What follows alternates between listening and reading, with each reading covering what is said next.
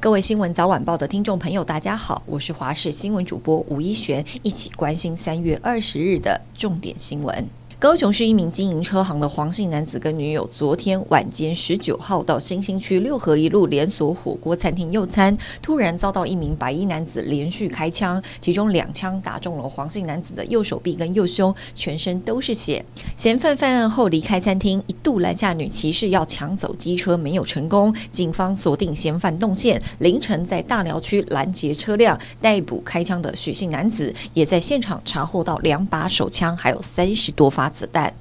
乌克兰东南部城市扎波罗热副市长科提耶夫透过社群网站宣布，从台湾时间二十号晚间十点开始实施宵禁，宵禁时间长达三十八小时，到二十一号结束。同时呼吁当地居民在宵禁期间不要出门。扎波罗热是不少马利波居民逃难的中继站，突然下达宵禁令，疑似跟俄军在当地加强攻势有关系。当地政府透露，俄军昨天攻击扎波罗热。造成九个人死亡，十七个人受伤。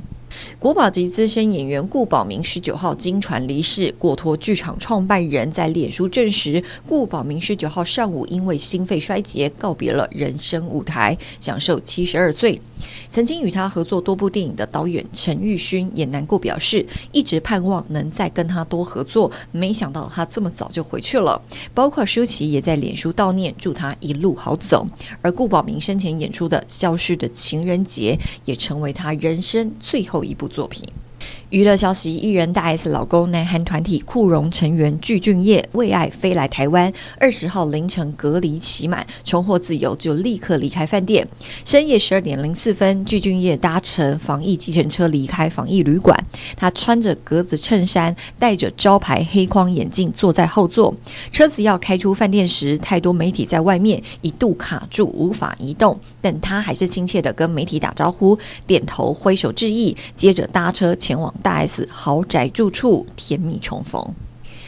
今天是二十四节气中的春分，受到转东南风影响，全台各地是多云到晴的天气，降雨部分只有在东半部地区还有沿海地区是有局部阵雨发生的几率。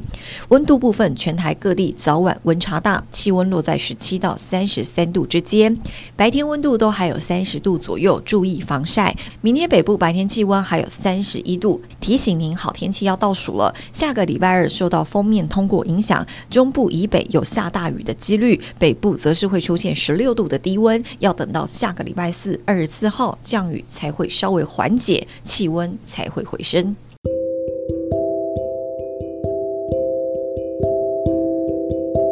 以上就是这一节新闻内容，非常感谢您的收听，我们下次再会。